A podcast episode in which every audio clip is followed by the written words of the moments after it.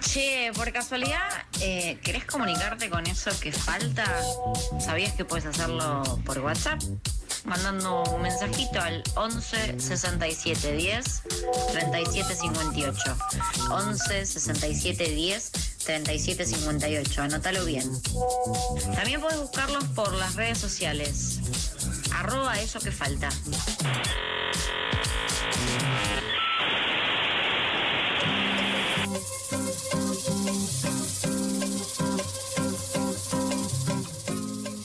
La Comisión eh, Provincial perdón, por la Memoria presentó su informe 2021 sobre lugares de encierro, políticas de seguridad, niñez y salud mental de la provincia de Buenos Aires. Se trata del decimoquinto informe anual que hace la comisión, esta vez en un año de pandemia. Para conocer más sobre este informe, estamos en comunicación con Roberto Cipriano, abogado, psicólogo social y parte de la CPM. Hola, ¿cómo estás? Eh, Natacha y Juan te saludan desde FM La Tribu.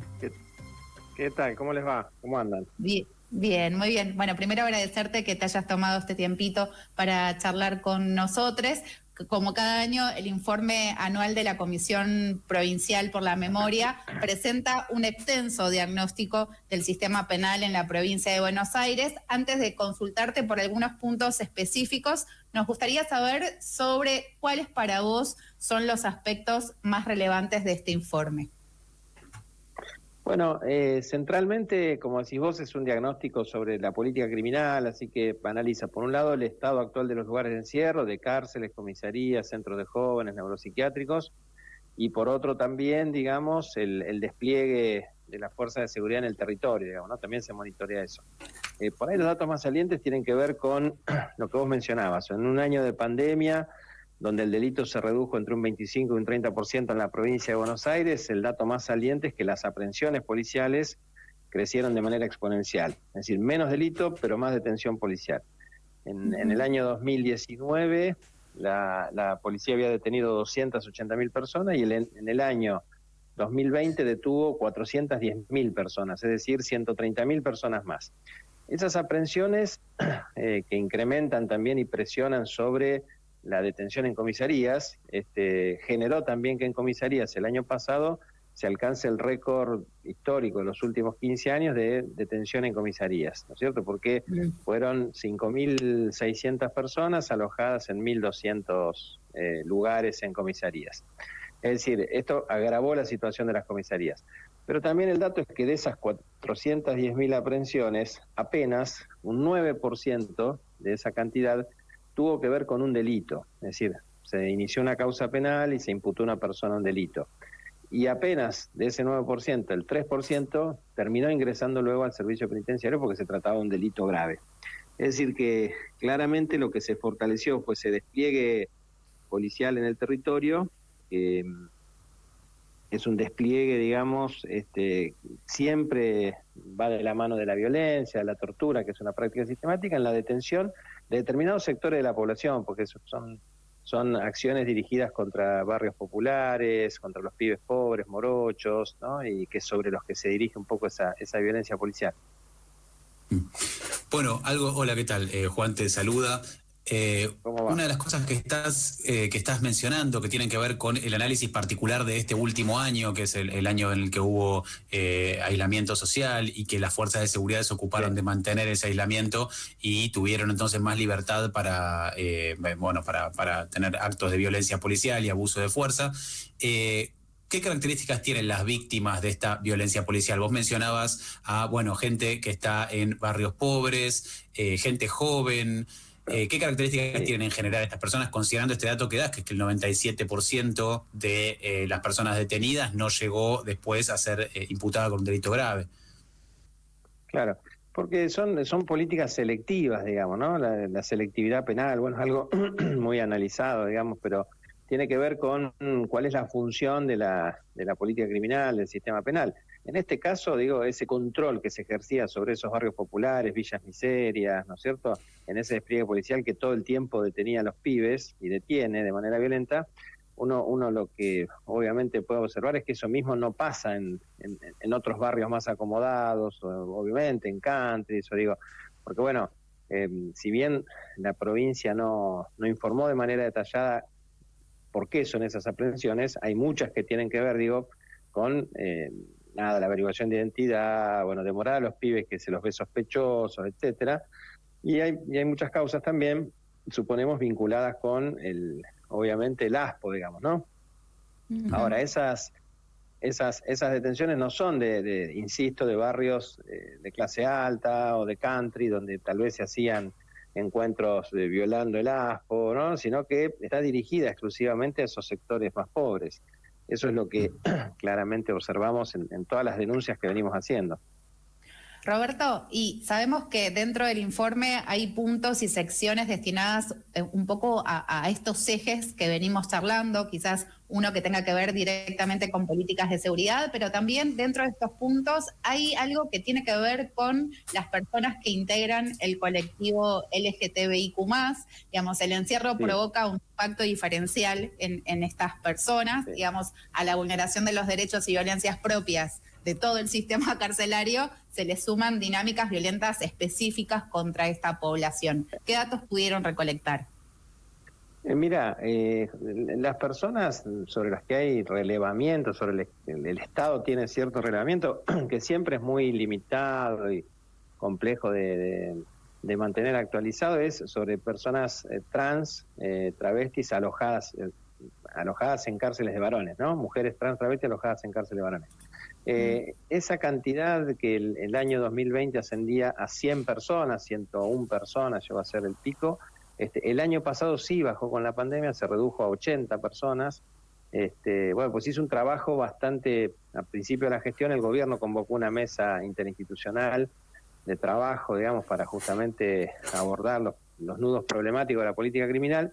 Y esa mesa interinstitucional, integrada por los tres poderes del Estado, los organismos como nosotros y algunos otros organismos, trabajaron en, específicamente sobre estas poblaciones, digamos, ¿no?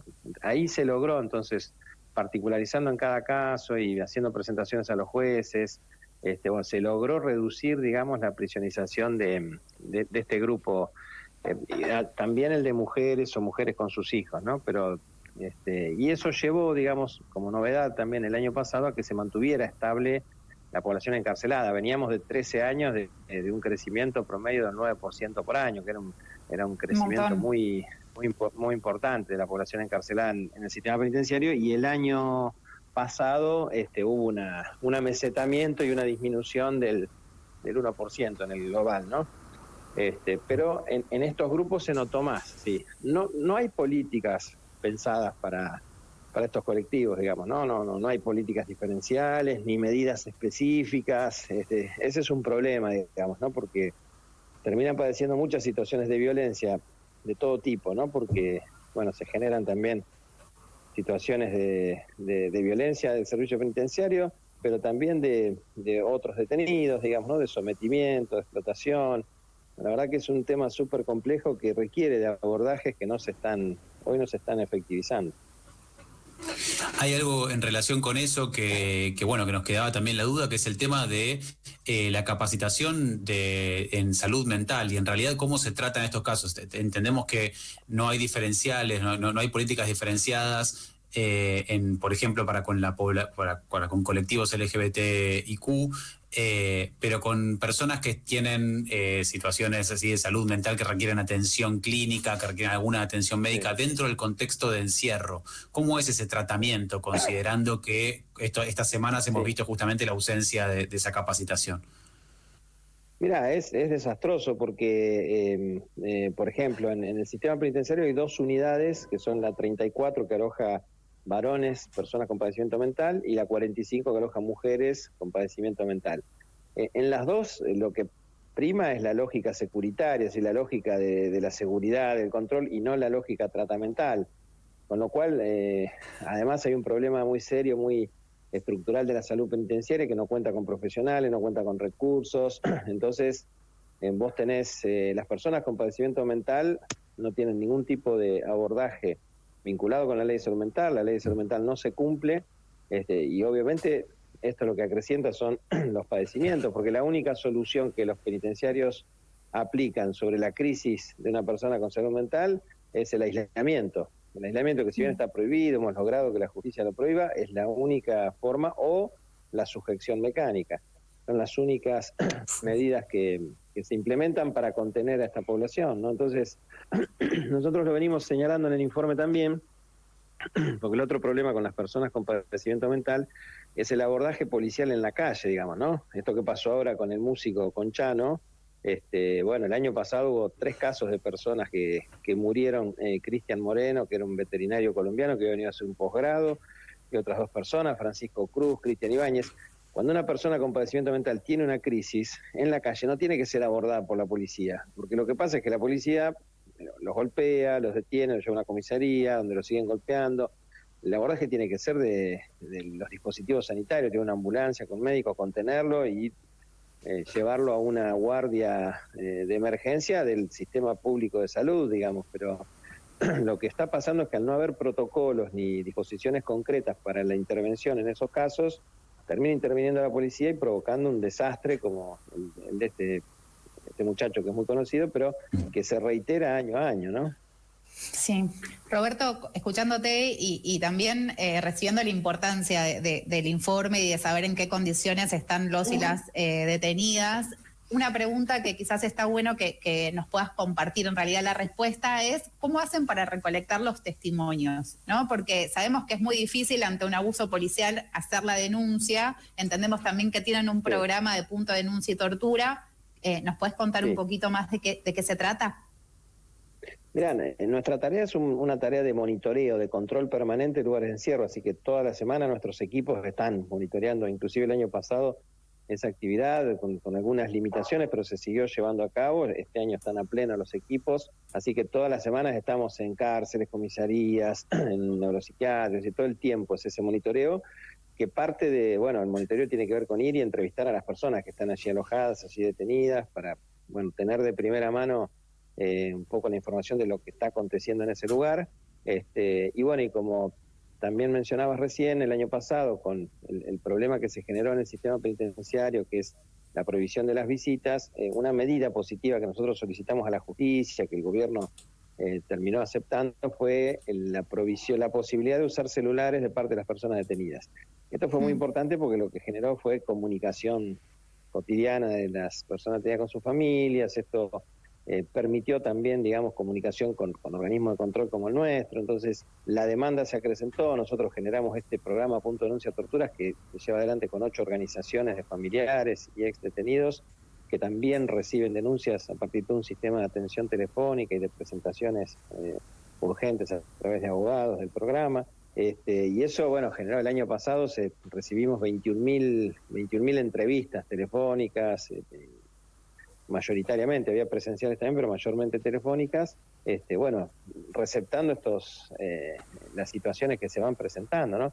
Y con el con el celular, lo, la posibilidad de las personas tienen muchas veces es filmar o fotografiar cuando se produce algún hecho de violencia, cuando hay una persona con alguna herida, digamos. Eso también ha permitido documentar eh, situaciones que se presentan, ¿no? Cuando hay una represión, Así que este, en ese sentido la tarea es cotidiana de, relevamiento en el terreno y también a través de, los teléfonos.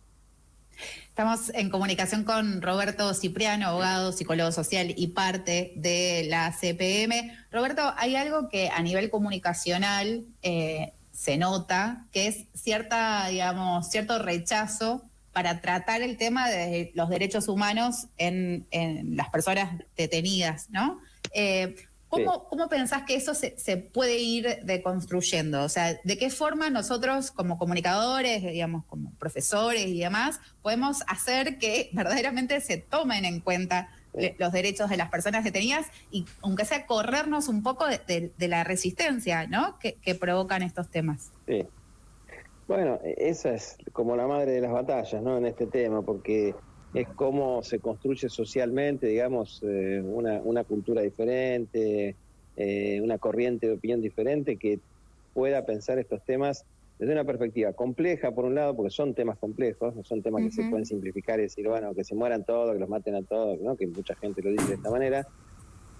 Y además son temas que hay que poder analizar con una perspectiva de derechos humanos también, digamos, ¿no? porque este, claramente lo que hoy se ve es, bueno, de un sector de la población, que además es un sector que en general los medios empresariales hegemónicos levantan como opinión de la sociedad o de todos, pese a que no sea de todos, este, hay un sector que, bueno, lo que demanda es más violencia estatal sobre estos grupos, ¿no? Es decir, más tortura, más muerte, son capaces de reclamarte la pena de muerte, bueno, realmente. Sí, totalmente. Este, tal cual.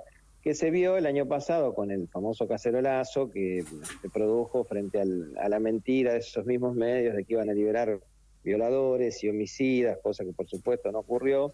Este, entonces me parece que es muy importante, por un lado, visibilizar estas cosas, ¿no? Nuestra apuesta con, con los informes anuales, además de servir como un aporte a los tres poderes del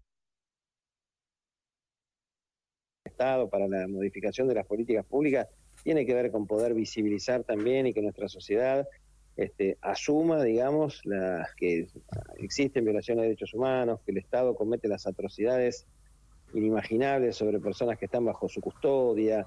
Y, bueno, tratar también de conmover a un poco a la sociedad con, lo que sucede y tratando de ingresar elementos que, permitan analizar esto, eh, insisto, ¿no? Este, en las múltiples aristas que tiene y este, eh, que es importante porque pues justo es importante porque si no, digamos, eh, tiende la gente, digamos, a simplificar y a, pensar que lo va a resolver con estas medidas, ¿no? Bueno, una, una cosa que estos últimos días apareció fue justamente el caso de este músico que por inusual, por lo inusual que es que aparezca con una persona con un perfil tan alto, llama la atención sobre algo que es sistémico. Eh, y eso, bueno, eso, eso lleva una atención mediática sobre algo que, eh, que es urgente. Ustedes en el informe observan algunos indicios alentadores eh, que es necesario, digamos, que se consoliden, que los, los indican como algo que sobre lo que hay que, profundizar. ¿Cuáles son esos indicios alentadores, digamos, que aparecen en el informe? Mira, el, tema de la disminución de la población encarcelada es, es un elemento. El año pasado, bueno, venía creciendo la población encarcelada en la provincia un 9% anual, digamos, ¿no? Venía creciendo los últimos 13 años es un continuo crecer. El año pasado eso se mantuvo estable, disminuyó apenas un 1%, 600 personas menos en todo el sistema. Ese es un dato importante y, hay que sostenerlo porque vos pensás que el sistema penitenciario tiene 45.000 personas alojadas en 21.000 plazas, es decir, eh, hay dos personas por cada plaza, ¿no? Y, y esto, de esta situación de, sobrepoblación, de hacinamiento, hay que revertirla, hay que cambiarla y, no se cambia construyendo más cárceles, ¿no? Como muchas veces se cree o se informa, vamos a resolver la sobrepoblación construyendo cárceles, porque primero porque estás muy lejos de, ese número, tenés que construir ya 21.000 plazas, 20.000 plazas, digamos, eh, un poco más, 24.000 plazas para llegar a la población que hoy tenés encarcelada y si sumás las comisarías tenés que construir 30.000 plazas, ¿no? Eh, Imagínate lo que lleva, el costo que tiene y demás. Y el otro problema es que cuanto vos más construís, el sistema más detiene, digamos, ¿no? Esto no solo ha quedado mostrado en la provincia de Buenos sino en el mundo entero. Vos más cárceles tenés, más gente eh, prisionizás, digamos, ¿no? El sistema penal en eso se va como eh, generando su propia necesidad de sostenimiento y reproducción. Este, entonces, bueno, eh, hay que tomar decisiones políticas, digamos, ¿no? Y hay que enfrentarse y dar la discusión con nuestra sociedad que es lo que muchas veces eh, desde la política no se está dispuesto a hacer, digamos, ¿no? Porque se ve como un tema piantavotos, como un tema que eh, no, no, de alguna manera no agarpa nada, ¿no? Como se dice eh, popularmente, no, no te trae ningún beneficio, no te trae votos. Entonces es un tema que no se pone sobre la mesa para discutir, se lo deja pasar, cada vez que aparecen los medios todos se ubican en esa, en esa posición este, de, bueno, justificación, digamos, de lo que pasa y de ese discurso punitivista que estamos muy acostumbrados a escuchar y, bueno, las cosas no solo no cambian, sino que se agravan, ¿no? Y además que es un sistema, bueno, que vos decís, sí. No, no, no, eh, termina, queríamos hacerte una última pregunta porque sabemos que este es el primer eh, informe que se presenta luego de la designación formal de la CPM como mecanismo local de prevención de la tortura. Nos gustaría que, nos cuentes qué significa esto. Bueno, eso tiene que ver, nosotros vos sabés que desde el año, el año 2004 se presentó el primer informe anual, ya vamos por el informe número 15. Digamos, ¿no? Y desde el 2005 eh, monitoreamos, es decir, inspeccionamos todos los lugares de detención y el, despliegue policial en el territorio. Esa es una tarea que venimos haciendo, digo, por decisión de la propia comisión, que es un organismo público autónomo de derechos humanos, y lo que veníamos reclamando es porque a partir de, de, 2013 que se sanciona una ley nacional que crea el Comité Nacional de Prevención de la Tortura, que crea el Sistema Nacional de Prevención de la Tortura, eh, esa ley lo que establece es que cada provincia tiene que crear también sus eh, mecanismos eh, locales o provinciales de prevención de la tortura o designar alguno que ya venga haciendo esa tarea. Pero lo que reclamamos es que justamente la provincia nos designe como mecanismo local, porque es lo que venimos haciendo ya desde hace muchos años, y hasta que salga una ley en la provincia, este, el Comité Nacional y el Consejo de Mecanismos Locales, que es una integración de las, de las provincias que sí tienen mecanismos locales, que son ocho en este momento, este, esa estructura que es de la ley nacional puede designar eh, en, cualquier provincia a un mecanismo hasta tanto eh, la propia provincia designe con una ley su mecanismo. Y entonces este Comité Nacional y este Consejo Federal de Mecanismos Locales nos designó eh, justamente a fines del 2019 como, como mecanismo local en la provincia de Buenos Aires y entonces para nosotros es un desafío también porque es requiere también de otra serie de actividades y de tareas que, bueno, estamos llevando a cabo y, tratando de profundizar la presencia en los lugares de detención, el contacto con las personas detenidas, este, bueno, eh, tratando de, mejorar día a día la, esa tarea que desarrollamos. Bueno, eh, se agradece también el reconocimiento institucional de esa tarea. Eh, ¿Está acompañada además de, de, digamos, de recursos que se ponen a disposición de la comisión? Sí, en general, bueno, la, comisión tiene un presupuesto público desde siempre por, por su ley de creación, este, y bueno, y, sí, a, partir de este año hemos hecho, eh, hay un acompañamiento, digamos, en todas esas actividades, digamos, ¿no? O sea, todo lo que se va, digo, este programa Punto Denuncia Tortura, por ejemplo, que implica nuevos recursos, son recursos que salen del presupuesto de la comisión, que se, que se ponen a disposición de esta tarea, ¿no? Pero sí, sí, hay un acompañamiento en ese sentido de la provincia. Muchísimas gracias, Roberto, por eh, habernos dejado un rato de tu día de hoy para contarnos sobre este último informe. No, gracias a ustedes, porque es muy importante, bueno, visibilizar estas cosas, discutirlas, tratar de que, nuestra sociedad tome conciencia de la gravedad de la, situación que se vive, ¿no? Así que, bueno, en eso el aporte que ustedes hacen es invalorable, les agradecemos nosotros. Muchas gracias. Hablamos con Roberto Cipriano, abogado, psicólogo social, parte de la Comisión Provincial por la Memoria, eh, hablando acerca del informe anual eh, que salió hace poco sobre la situación de los lugares de encierro.